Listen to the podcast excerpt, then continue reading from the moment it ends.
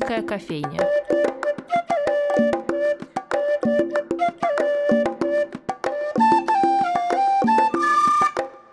Здравствуйте, дорогие друзья! С вами Анастасия Филиппова и программа «Шумерийская кофейня» на радио «Фонтанный дом». Сегодня у нас в гостях Игорь Лебедев, главный хранитель музейных предметов Росфото, куратор множества выставок, фотограф и историк фотографии. Игорь, здравствуйте. Здравствуйте. Этой осенью в культурном пространстве Петербурга у нас стало на одну выставку больше. В Росфото вот открылся «Град Петров», Петровский Петербург в зеркале искусства Серебряного века, и несколько работ на эту выставку передала музей Анны Ахматовой. Очень приятно быть такой профессиональной компанией.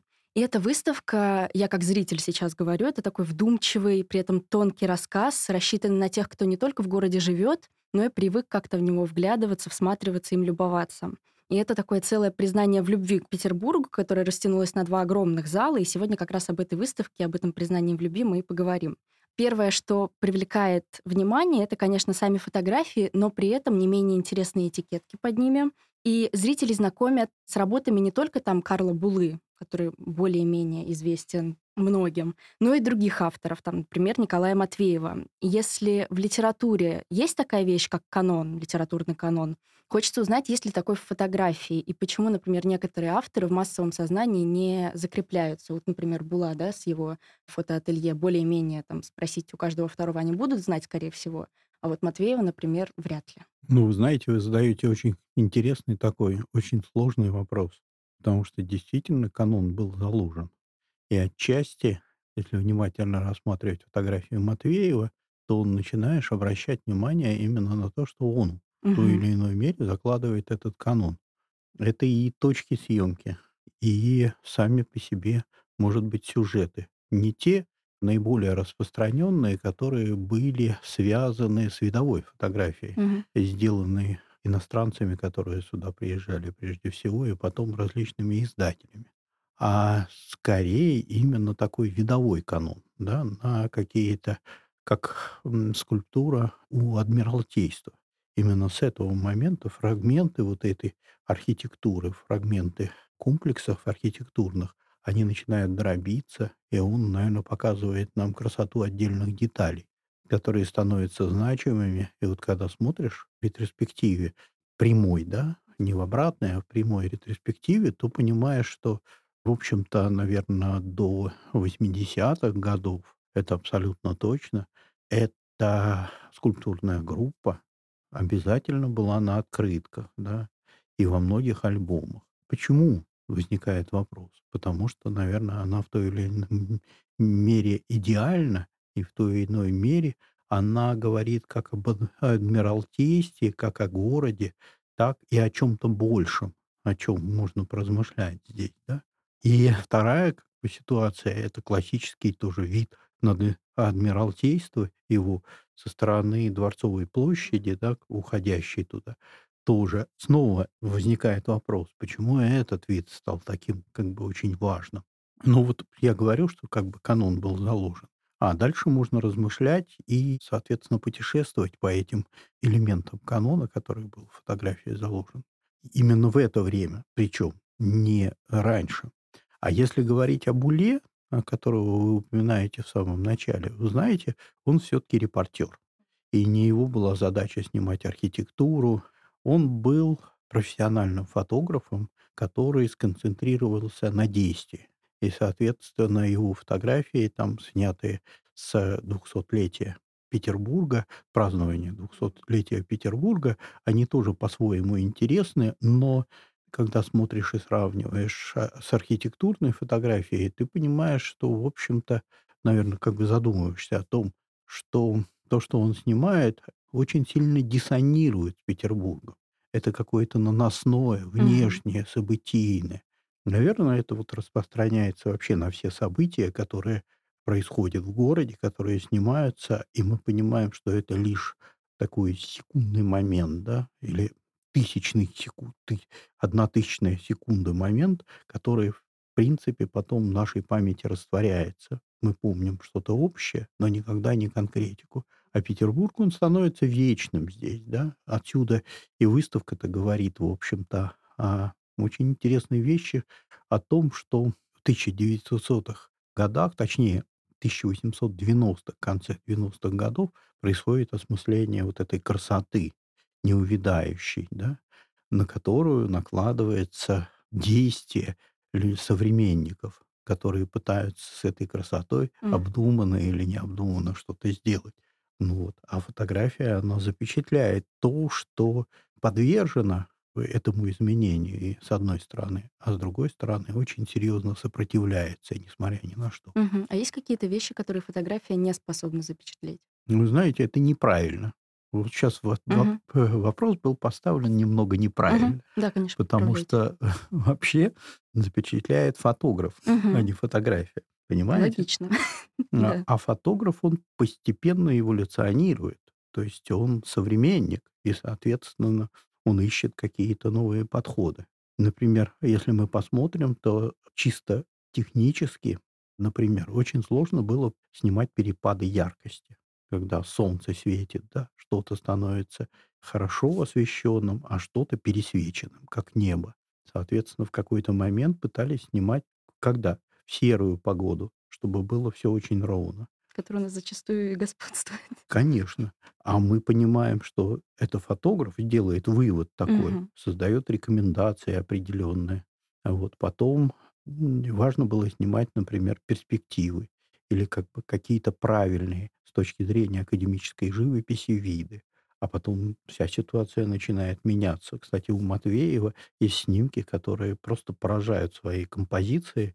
Они какие-то странные такие, да, мы воспринимаем даже сейчас их странными. А как их тогда воспринимали, Мгм. это, наверно, уже был авангард. Ну вот, например, я не уверена, что это был Матвеев, "Решетка моста". И довольно интересный, опять же, ракурс выбран, э, фотографом, и очень сильно хочется закадрировать. То есть это как-то повернуть и так далее. Вообще, есть такая практика, когда старинные фотографии каким-то образом подбивают под наши нынешние каноны, или это противоестественно, так делать вообще не стоит? Нет, я думаю, что этого делать не стоит, если это не попытка была такая Мгм. мода повторить, как было, как стало, да. Мгм. Вот там это происходит в той или иной мере, сочетается несочетаемое через границу входа, да, Мгм. такой. А вообще не делают, потому что вся фотография же построена на видении фотографа, который после того, как увидел, он начинает кадрировать уже осознанно Мгм. тот вид, то есть то своё видение, тот фрагмент реальности, который он видит в идеальном варианте, как ему кажется, да. Мгм. Это не значит, что это правильно, да. Мгм. Это может быть не идеальный вариант, но для него это очень важно передать это. Говоря о фотографах, кто вообще все эти люди, работы которых сохранились? Да, там на некоторых этикетках мы видим, что неизвестный фотограф и так далее. Но если я правильно понимаю, то в своё время, вот в начале 20 века, фотография- это что-то очень затратное. То есть, получается, и люди должны быть с определенным статусом, которые могут себе позволить что-то снимать.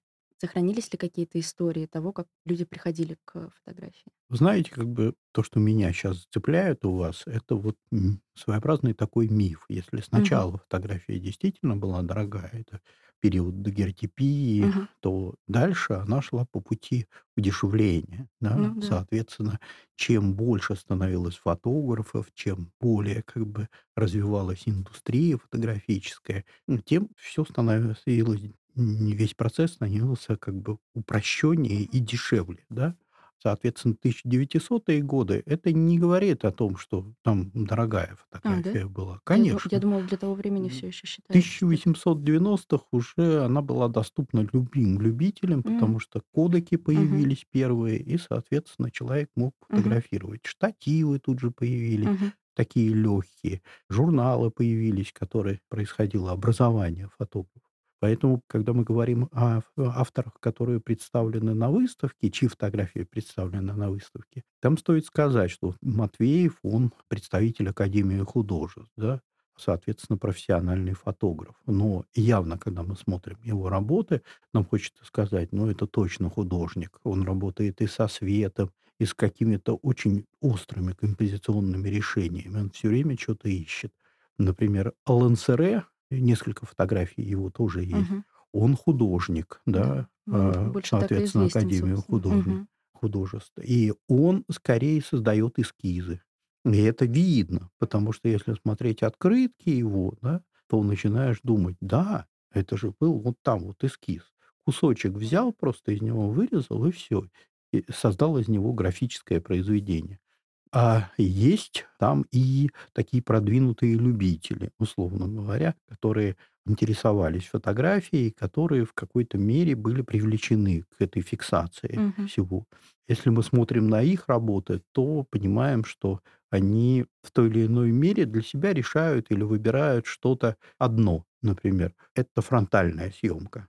То есть такая каталогизация идет. Это самое простое, не надо ничего делать. Поставил штатив, выбрал время, выдержку определил, подождал, когда или люди все ра- разойдутся, или наоборот их собрать с помощью, кстати говоря, скорее всего, это могло быть городового, который мог Ничего себе. помогать. То есть городовой участвовал в съемке? Но почему нет? Это мероприятие, которое должно было быть согласовано в той или иной мере. Согласовывались момент, все конечно, фотографии? цензура же была. Я не знала, что она на фотографию тоже распространялась. Понятно, что когда это блокадные, да, там это более распространенная такая мысль, что блокаду нельзя было снимать в городе, и только там с, с разрешениями, то про более ранние годы такое, мне кажется, ну, малоизвестный факт. Ну, об этом просто, наверное, не говорят. Мгм. Хотя даже если сейчас мы соберемся снять какой-то вид Петербурга, мы можем, в общем-то, сделать запрос, и нам организуют, вот нам не нужно, не нужны там люди. Почему нет? Но это, наверное, когда есть крыло организации какое-то, да? То есть Конечно, не, не конечно. просто для любителей, очевидно. Так и тут же была задача поставлена снять Петербург, все его старые здания, да, прежде всего сохранившиеся. К тому же времени уже было ясно, что многие здания погибают от пожаров, а, соответственно, их каким-то образом перестраивают, разрушают. То есть, То есть это фиксация уходящего города. да, не настолько трагично. Это фиксация красивых зданий, которые все-таки остались. Возможно, да, стоит так сказать. Все эти виды, о которых мы сейчас говорим, и которые нас встречают на выставке, мне кажется, вообще заслуживают отдельного обсуждения.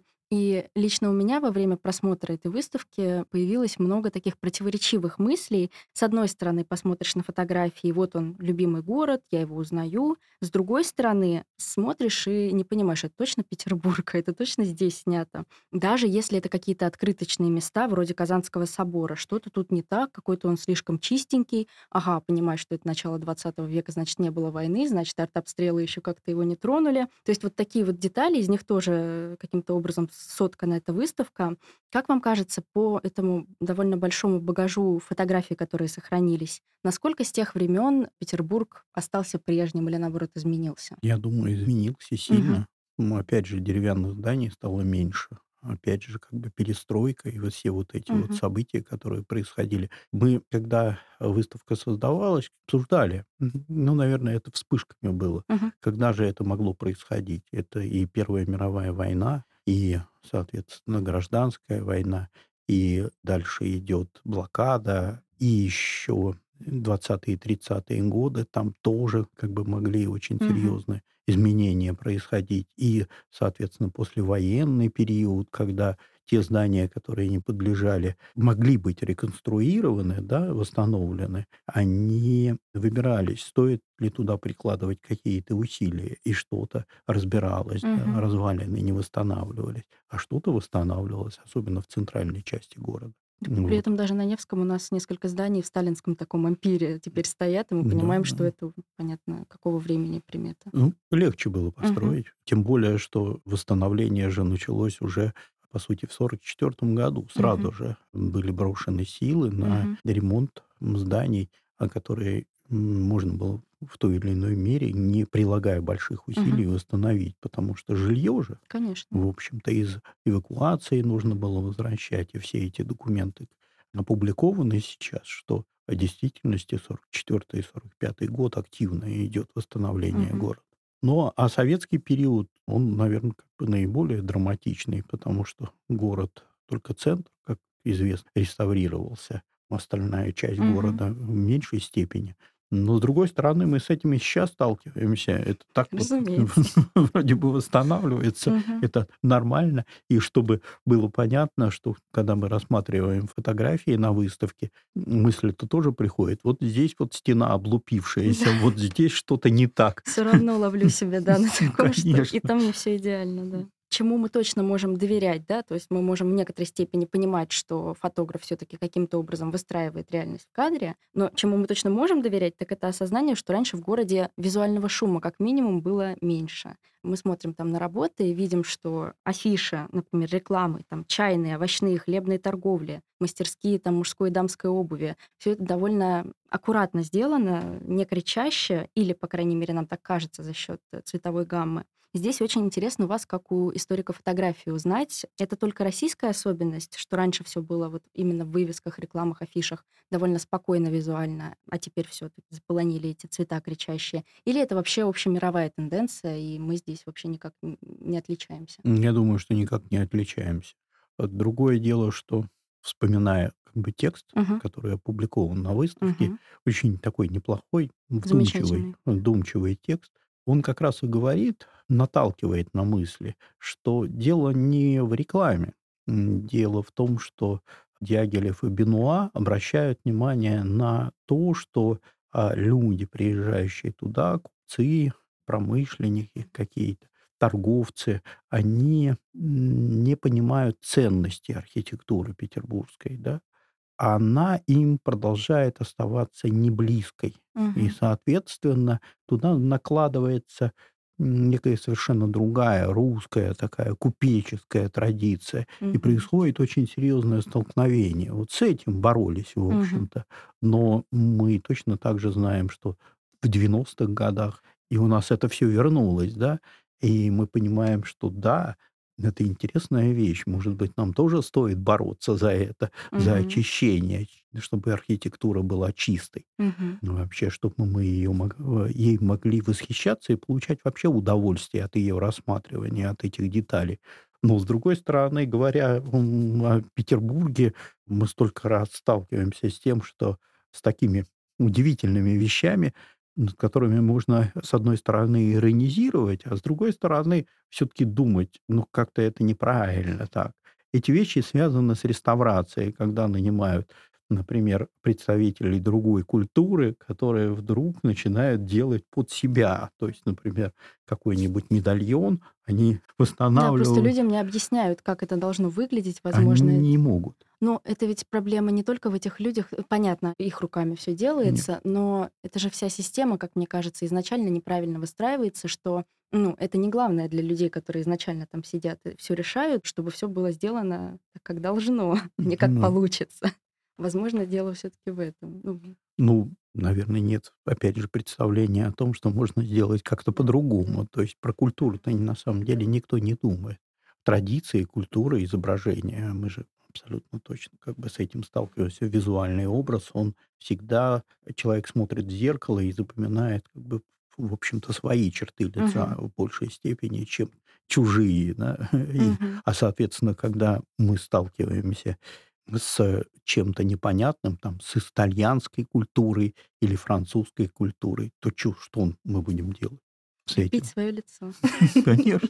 Да, но с этим ведь борются все еще и в России и так далее. Вот э, известен случай с Рыбинском, когда они там весь центр города полностью Мгм. поменяли визуально с новыми афишами. Так что, ну, есть такие поползновения. Не знаю, насколько это в Петербурге может сработать. И вряд ли вообще когда-нибудь такое будет, но да. Петербург в этом смысле, наверное, более стабилен, потому что все-таки центр сложно изменить сильно. Мгм. Другое дело, что где-то на периферии, ну, вот этого музейного центра, да, может что-то происходить очень серьезное, и там действительно перестраивают. И мы знаем, в принципе, примеры и в центре, когда все Конечно. меняется необдуманно. С Мгм. другой стороны, мы знаем примеры, которые, кстати говоря, через фотографию очень интересно наблюдать, когда ты смотришь, и дом абсолютно вписывается в контекст старого города, и Мгм. он никак не конфликтует. Да, Это это редкие, но замечательные примеры. Фотография, кстати говоря, с точнее, не фотография, а фотографы сразу же на такое реагируют, да, потому что ансамбль восстанавливается, да, и они снимают снова. Еще интересно немножечко поговорить о людях, которые на этих фотографиях тоже иногда маячат. Потому что кажется, что выставка вовсе не о них, а потом э, начинаешь снова и снова замечать их там в краях снимка, исчезающих иногда людей из-за большой выдержки, они начинают двигаться и так далее. Было такое на кадре со зданием кавалергардских казарм. Насколько вообще фотографов того времени интересовали люди? Если, например, это не групповые портреты там, да, в условной бродячей собаке, а просто городская съемка с натуры. Дело в том, что уже были сформированы стандарты архитектурной съемки. Мгм. И, соответственно, прежде всего, человек нужен для масштаба. Это обязательно. Это с этого все начинается. С другой стороны, можно было составить какую-то сценку, как я уже говорил, которая определила бы некую такую разворачивающуюся историю про это место. Мгм. То есть, когда там есть на одной фотографии, где стоят кареты, да, Мгм. как Мгм. бы, и кучеры сидят. То есть это определяет то, что там происходит, да, она начинает раскрываться. Сразу же эта история развивается. Для человека того времени это было понятно, для нас в меньшей степени понятно. Поэтому наличие людей, оно, наверное, для нас, оно как раз вот способ задуматься, то это не просто город, не просто какие-то архитектурные сооружения. Там всегда идет жизнь. Даже если город пустой, это не имеет значения, да, всегда идет какая-то тайная жизнь, и она определяет вот жизнь этой архитектуры. Пустой город, кстати говоря, очень любили и стремились всегда снять пустой город. Это связано с развитием, скорее всего, с появлением большого количества людей, то есть столица все-таки, да. А с другой стороны, мы видим, как только появляются различные механизированные средства передвижения, фотографы начинают очень сильно раздражаться и пытаются вычистить это все. Почему? Потому что эти детали, они отвлекают внимание от главного. Они мешают смотреть на архитектуру, они мешают смотреть на детали, рассматривать их в подробностях. И это подсознательно происходит. Но с другой стороны, можно действительно посмотреть на эту ситуацию, когда улица пустая, а есть магазин, и ты знаешь, что здесь вот что-то должно происходить, нужно собрать все вместе. Получается, некоторые кадры, которые мы видим, и нам кажутся вполне органичными, подсмотренными сценками из жизни, они иногда бывали постановочными. Конечно. Для меня это сейчас огромное открытие, я не знала, честное слово. Все, что меня всегда удивляло в старинных фотографиях, то, как там всегда, не знаю, карикатурно, что ли, выглядят дворники. Они всегда обнимают свою метлу, и я думаю, боже мой, как же так каждый раз подлавливали этих людей, что они постоянно в одной и той же позе стоят. А тут, оказывается, целая система закулисная. Это же типаж. Вот, типаж, да, Типаж же типаж. определяет время Мгм. и вообще действия здесь. То есть иногда задача была тоже, да, запечатлеть этот типаж. Конечно. Мгм. А если вообще подходить к термину «постановочная фотография», то, понимаете, в большинстве случаев эти снимки сняты со штатива. Все начинается с того, что вы ставите штатив. Вот отсюда и постановка, в общем-то, да. Мгм. Вы выбираете точку, в которую поставить этот штатив с, с камерой, да, направить на какой-то объект, все. Это уже портрет, портрет дома. И на самом деле на выставке очень много этих портретов домов Мгм. она как бы переворачивает тоже, эти фотографии переворачивают наше сознание чуть-чуть, потому что мы как бы обращаемся к истории их создания. У каждого дома есть эта Мгм. история. У каждого дома есть родители, да, которые его построили. У каждого дома есть судьба. И в этом смысле тоже интересно на это все смотреть.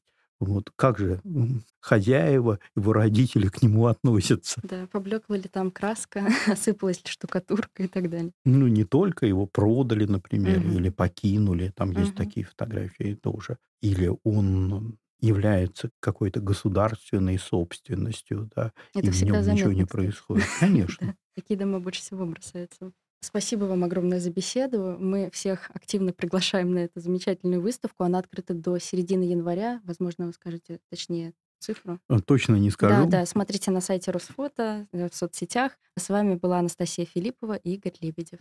До новых встреч. Спасибо. До свидания.